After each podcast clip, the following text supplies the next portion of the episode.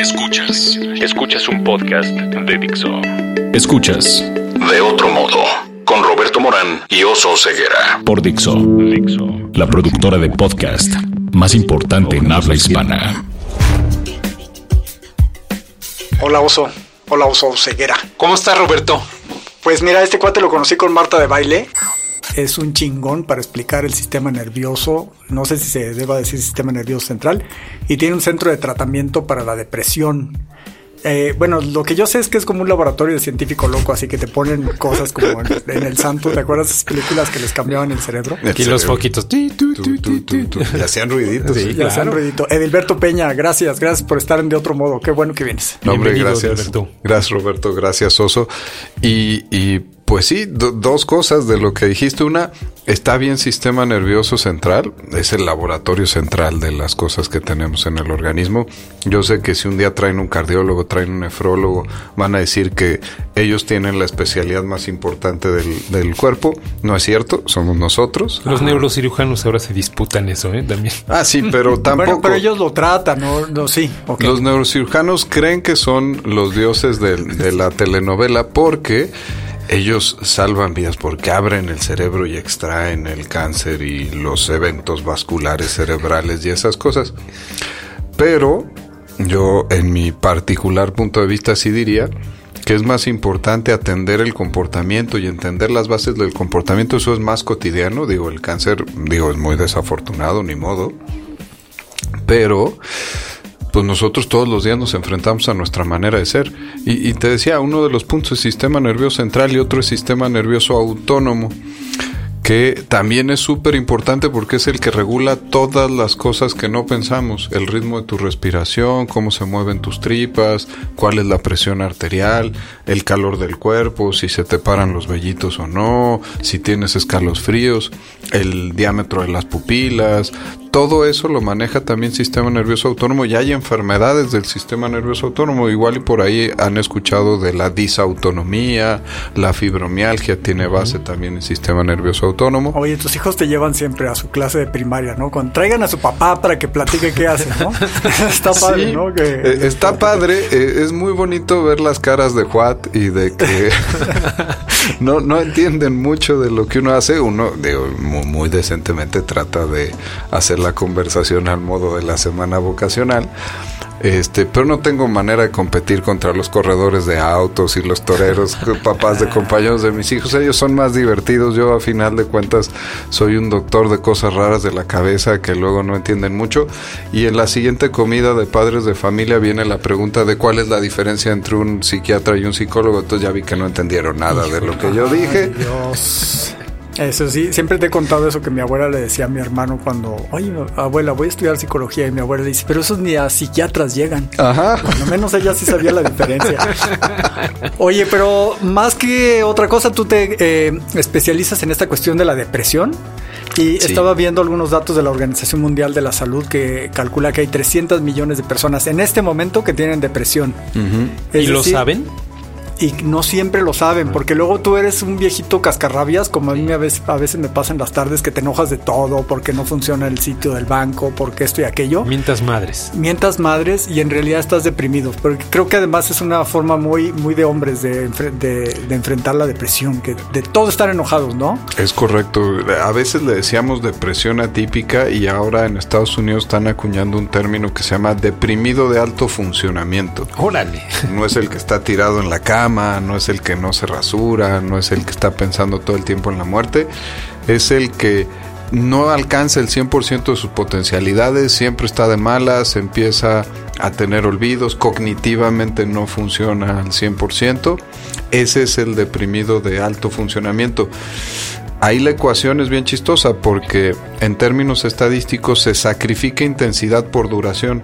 No tengo la super depresión que me hace quedarme tirado en la cama, pero si no hago nada, esta alteración bioquímica de los deprimidos atípicos o de alto funcionamiento se hace perdurable.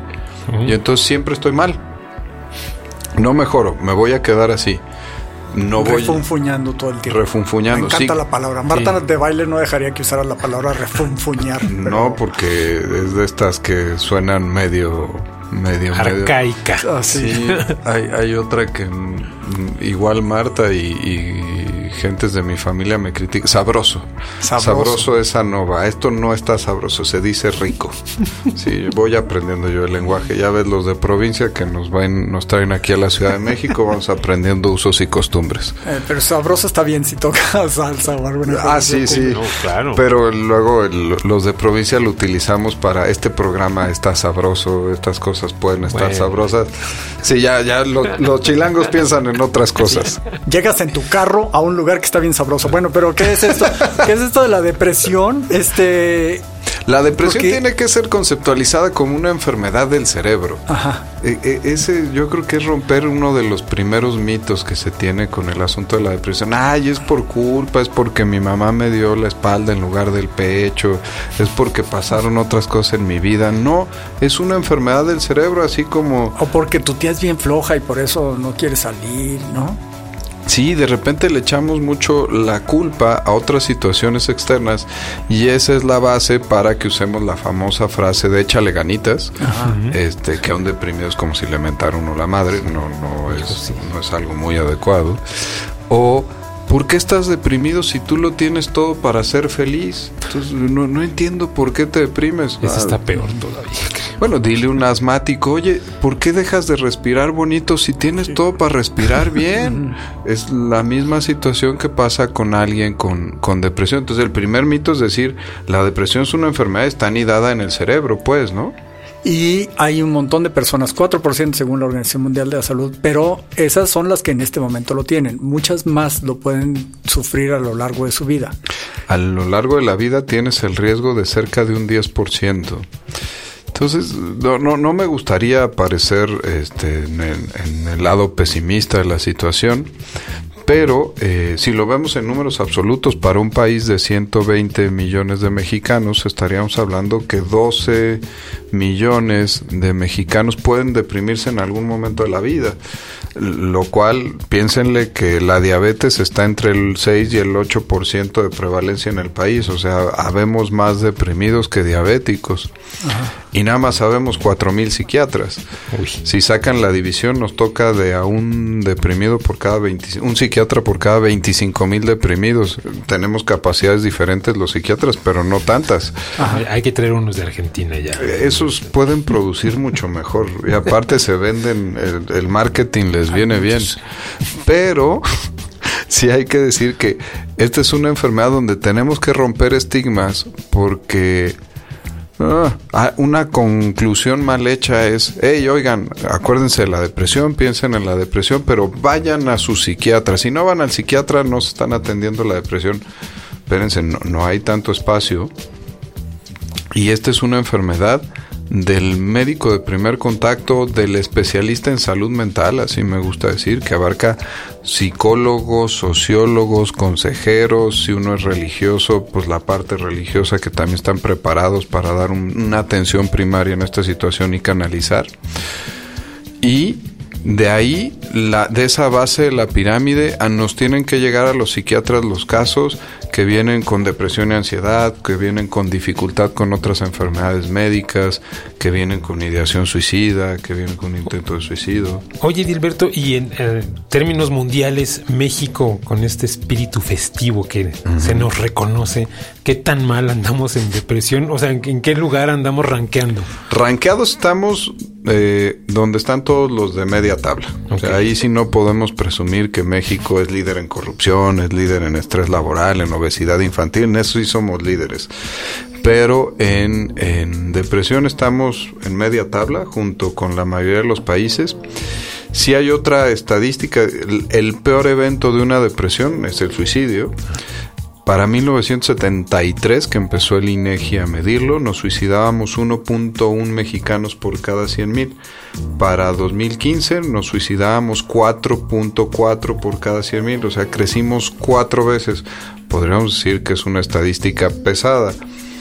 Pero O que Japón no se registraba bien antes, no sé, pueden pasar muchas cosas. eso puede ser porque además era una enfermedad que era difícil de acudir al especialista o al doctor y entonces como eh, no ibas estaba infrarranqueada. Pero comparándonos con Japón, Japón está en 23 por cada 100 mil. Los países nórdicos, por esta cosa de los cambios muy drásticos de, de clima, están en 30 por cada 100 mil. Entonces México si lo queremos ver local, hemos crecido cuatro veces nuestra intención suicida desde 1973, pero seguimos estando en los países de suicidalidad baja a media. ¿Qué pasa si no nos damos cuenta que hay depresión? O sea, primero, ¿cómo nos damos cuenta que alguien está deprimido? El mejor criterio es tu funcionalidad cuando tú no puedes hacer las cosas como tú sientes que tienes capacidades o como tú estabas acostumbrado a hacerlas. La depresión es una enfermedad que te pega eh, en la tristeza, en el estado de ánimo y te pega en síntomas físicos y te pega en síntomas intelectuales, porque como enfermedad del cerebro te afecta tus funciones mentales, los doctores le decimos funciones mentales superiores. El deprimido no toma decisiones adecuadas, el deprimido está apático, su voluntad está más bajita, realiza menos las cosas, su capacidad de disfrute está disminuida y lo que les decía, síntomas físicos, están hipocondriacos, tienen más enfermedades que el resto de la población y eh, tienen dolores de cabeza, baja el apetito, se altera el sueño. Entonces la mejor medida... mal comen. Mal comen, para arriba o para abajo, mal duermen, para arriba o para abajo. Esos son, ahorita les resumí muy, muy rapidito los nueve criterios que utilizamos los psiquiatras para diagnosticar depresión, que son el 1 y el 2 de capital importancia, que son depresión, estado de ánimo depresivo persistente y pérdida de la capacidad de disfrutar las cosas que antes yo disfrutaba. Y tienes que reunir esos dos más tres de los otros siete, que son apetito, energía, peso, eh, funciones del pensamiento, toma de decisiones, ideas de muerte, ideas trascendentales, ideas suicidas, intento de suicidio, ¿no? Si reúne cinco de estos nueve criterios, es con lo que los psiquiatras clínicamente diagnosticamos depresión.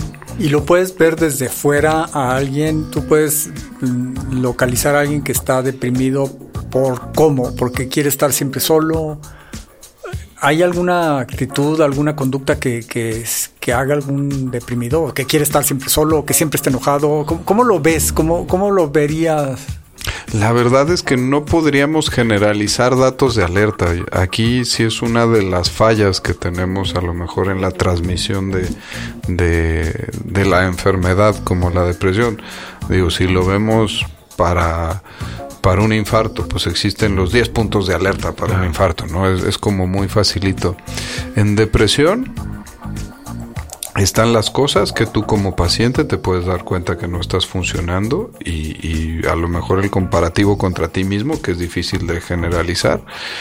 Y siempre, siempre, siempre, siempre hay que entender que somos entes sociales, vivimos en medio de gente, está nuestro grupo primario que está alrededor de nosotros y ellos pueden darnos el material también para hablar de depresión. A veces mm, drásticamente pareceríamos de programa de reality gringo donde se hace una intervención y me hablan y me dicen, oye Dilberto, no te habíamos dicho que creemos que estás deprimido, pero eh, podemos preguntarle a los demás, no estamos como muy acostumbrados.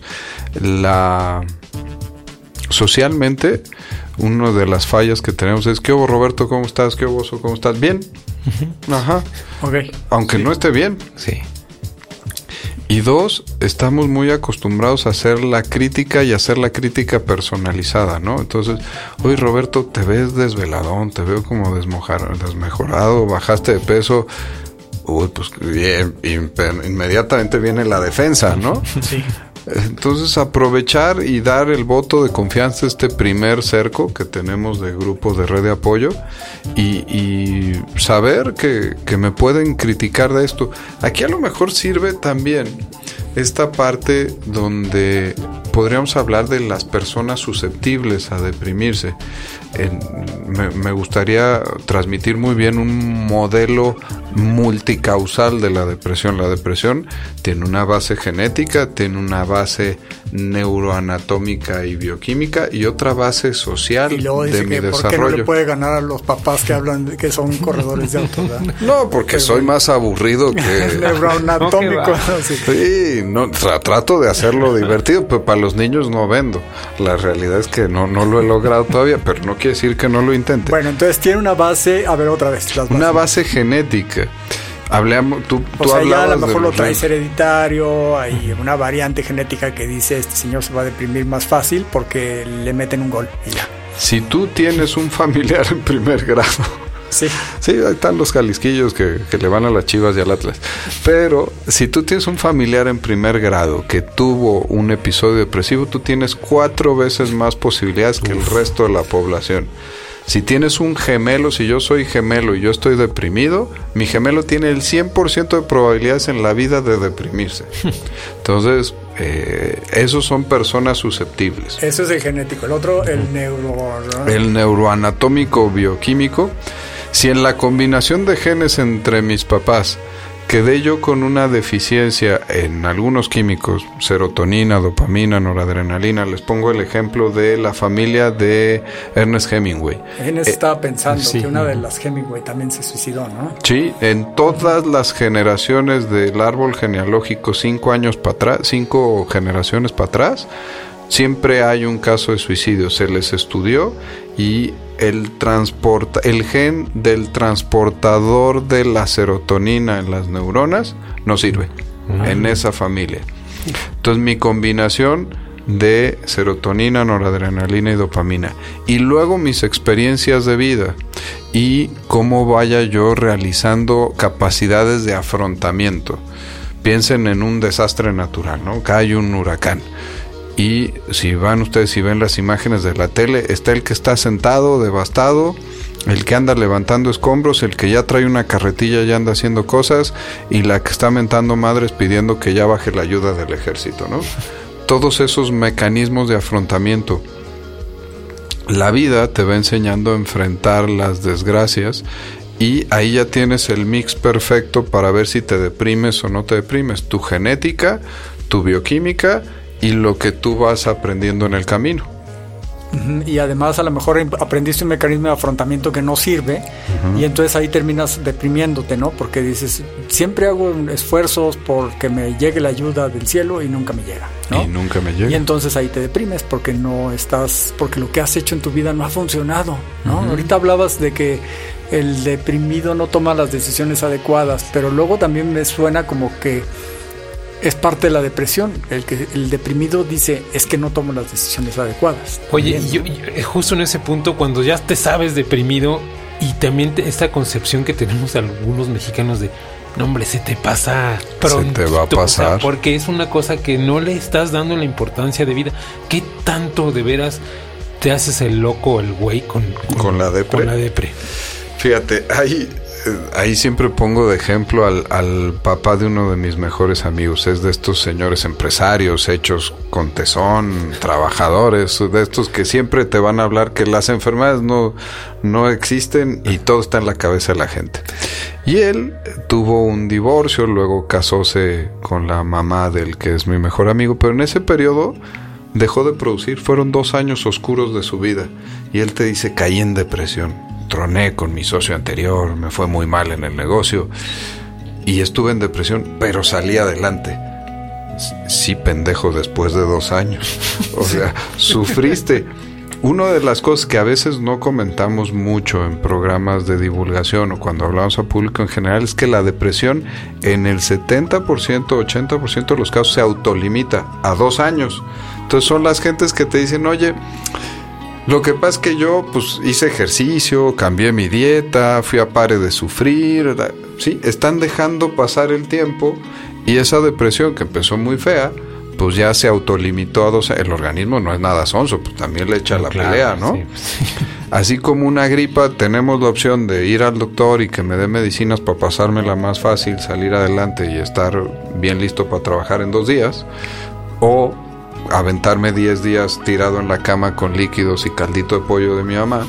Igual es con la depre. Si me aviento dos años, pues órale, si te los quieres echar, si quieres afectar a tu funcionalidad, a tu núcleo, a los demás y desperdiciar dos años de tu vida, adelante, be my guest.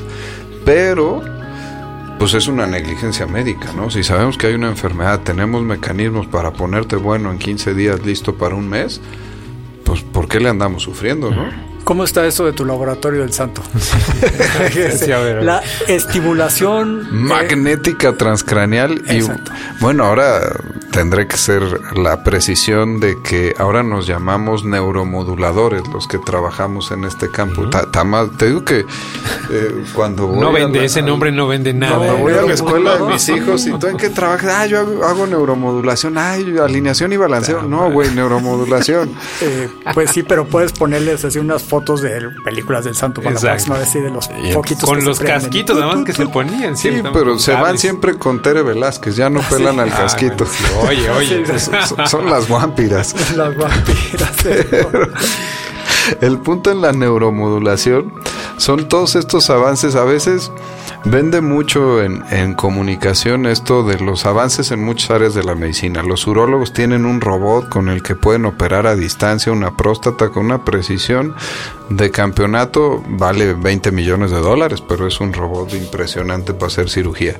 Los cardiólogos ya pueden entrar por una vena, destaparte un infarto en las primeras seis horas y quedas como si no te hubiera pasado nada. ¿Qué dijeron los neuropsiquiatras? También queremos nuestro juguetito. Pues sí, ¿a poco decían que los de la cabeza no trabajan? Trabajamos. Pues no, sí trabajamos. Estaba la gente acostumbrada que el psiquiatra, ¿cuál es la herramienta que puede usar el psiquiatra? La terapia electroconvulsiva. Chan, chan, y se oía así el silencio, ¿no? Ah, es que eso es una práctica medieval. La verdad es que se sigue utilizando, ha cambiado mucho, es la terapia más efectiva en el mundo mundial para depresión te cura el 93% de los episodios depresivos. Pero, a diferencia de lo que pueden ver en Jack Nicholson y eh, Over the Cuckoo's Nest, no me acuerdo cómo se llama. Atrapados sin salida. Atrapados sin salida. Este, el otro día me criticaban en un... En, ah, creo que en el programa Marta, porque yo digo los títulos de las películas y las canciones en español y me decía que era yo de Radio La Pantera. Pues sí. Porque los traduzco todos, pero así de me Juan de los Lagos. También, que eso viene bien. Pero ya no es estos procedimientos donde es que hace rato ya tiró a los jalisquillos que le van a dar, también te la regresé. Que San Juan de los Lagos, no te hagas. ya vi, ya vi, ahorita me desquito. Pero ya no son procedimientos donde se me suben cuatro o cinco enfermeros, me agarran, me amarran, sino que son procedimientos donde se da una anestesia, una relajación muscular, el paciente está atendido en un quirófano ambulatorio, sale ese día, se va a su casa, puede seguir trabajando, no pasa absolutamente nada, se dan 12 terapias electroconvulsivas y el paciente sale de las peores depresiones. Si hay que decir que lo dejamos reservado para esos casos. Ese es como lo más extremo que tenemos en neuromodulación, pero todos estos años nos hemos dedicado a inventar dispositivos mucho más amigables, mucho más fáciles de utilizar para poder llevar en la vida cotidiana las enfermedades. Mencionabas tú de algunas máquinas de mi laboratorio como la estimulación magnética transcraneal, que es un dispositivo, si a ustedes les han hecho una resonancia magnética de cráneo, eh, ya ven, los meten en un tubo y truena el tubo. Cada disparo del tubo son tres teslas de energía magnética, que es la energía magnética de la Tierra, tres veces. Aquí la misma, la misma bobina grandota que es el tubo la hacen una bobina chiquita, muy manejable, que puedes poner junto al cráneo del paciente y eso te permite modificar el comportamiento neuronal de 3.5 a 5 centímetros adentro de donde pusiste la bobina. Eh, y esto cambia y modifica muchas enfermedades. Tiene aprobación FDA para depresión, pero lo podemos usar en ansiedad. En ¿Dónde aprendiste a manejar esa maquinita? Hace algunos ayeres eh, me fui a especializar a Carolina del Sur con el experto primero que, que utilizó estas máquinas, que es el doctor Mar George, y luego el mejor experto en el mundo, la autoridad ahorita, es Álvaro Pascual Leone, un valenciano que está en Harvard, que también soy alumno de él. Entonces sí le tuve que invertir para... Usar la, la, la estimulación de algunas partes del cerebro para eh, tratar algunas enfermedades. Ya nos está diciendo el productor que nos apuremos y que no sé qué. Vamos con el cuestionario Picot. A ver, muy bien. ¿Cuál es tu palabra favorita, Edilberto? Ay Dios, este... Sí, sí, en caliente. En caliente. Este, sabroso. ¿La menos favorita? La menos favorita... No puedo. ¿Qué te prende creativamente, espiritualmente? Eh, los retos. ¿Qué no te prende? Que no me prende la conformidad, el ser conformista. ¿Qué sonido o ruido te gusta? Eh, el, las moneditas de Mario Bros. Cuando se las come. ¿Ese te gusta? Ese me gusta. ¿Qué sonido o ruido no te gusta? El, el gis en el pizarrón. ¿Cuál es tu grosería preferida? ¿Se puede? Claro. Eh, Bueno, aunque me vayan a crucificar, puto. Sí, tenemos que hacer algo con eso. Sí. Sí, yo sé que es Cada vez que lo políticamente dices tienes que incorrecto. hablarle a la CONAPRED, pero mire que yo lo digo de esta manera y que no sé qué, bla, bla. No, Ok. ya, ya aprendí a decir afroamericano, cuando menos. Antes, antes iba peor, ¿eh? A a mí no me gusta ese, fíjate, es como que si te dijeran todo el tiempo, ay, es que tú vienes de San Juan de los Lagos, o sea, ¿qué tiene que ver? O sea, ¿por qué Claro. tienen que estarle diciendo a los afroamericanos que sus parientes vinieron de África? Ah, pero si un rapero... todos venimos de ahí No al me final, gusta, sí, Si un rapero negro hace una canción y dice, oh, negro, negro, negro, eso está bien dicho. Si ellos se lo dicen Exacto, entre ellos, pero yo, oye, negrito, ven para acá. Ah, no, hombre, no, no, me paran el partido y me expulsan. Sí. Entonces, bueno, puto, pero sin afán de ofender, sino el decir puta madre.